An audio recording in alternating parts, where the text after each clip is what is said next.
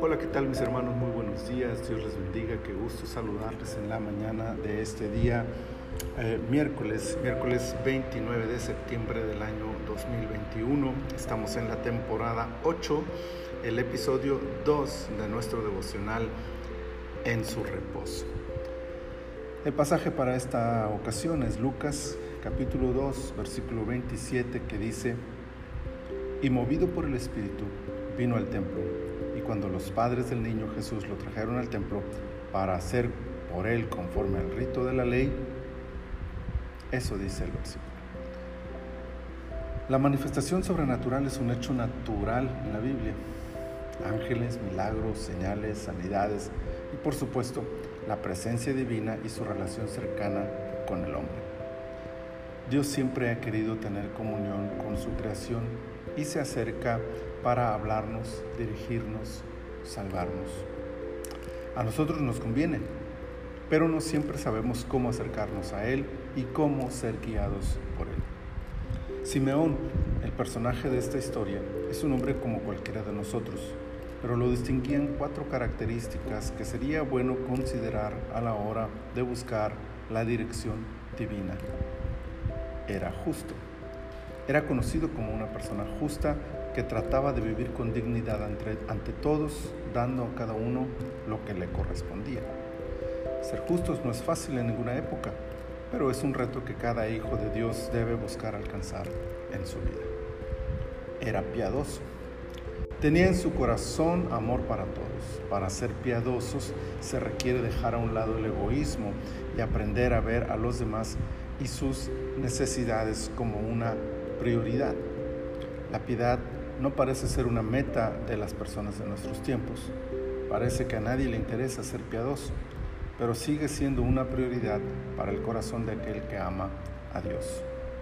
Buscaba el bien de la nación la consolación de Israel es una expresión que se refiere al pesado yugo romano colocado sobre la nación y que los hacía clamar al Señor. Simeón anhelaba que tal pesar fuera quitado de la nación. Le dolía ver a su pueblo en esa condición y sabía que solo Dios podía liberarlos. Su sincera preocupación por el bienestar de su pueblo es una característica que todos deberíamos imitar.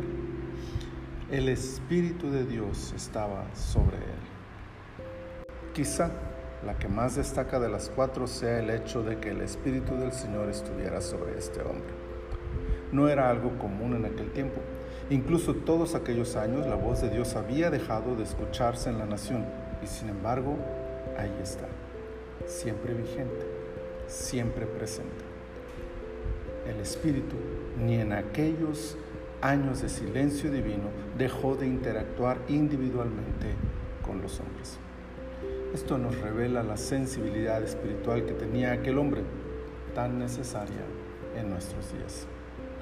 Y como resultado de esta dependencia, de estas características, Simeón podía ser movido por el Espíritu.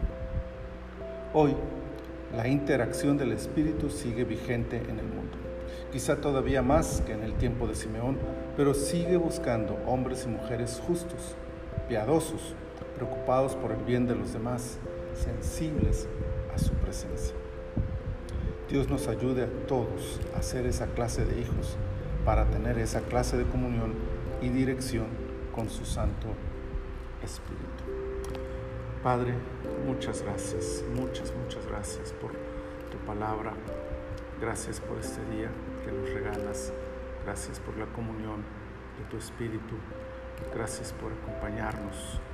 Gracias Señor por esta palabra de esta mañana que recibimos con gozo y que te pedimos que nos ayudes para poder alcanzar a ser esta clase de hombres que son sensibles, que son movidos por tu Espíritu.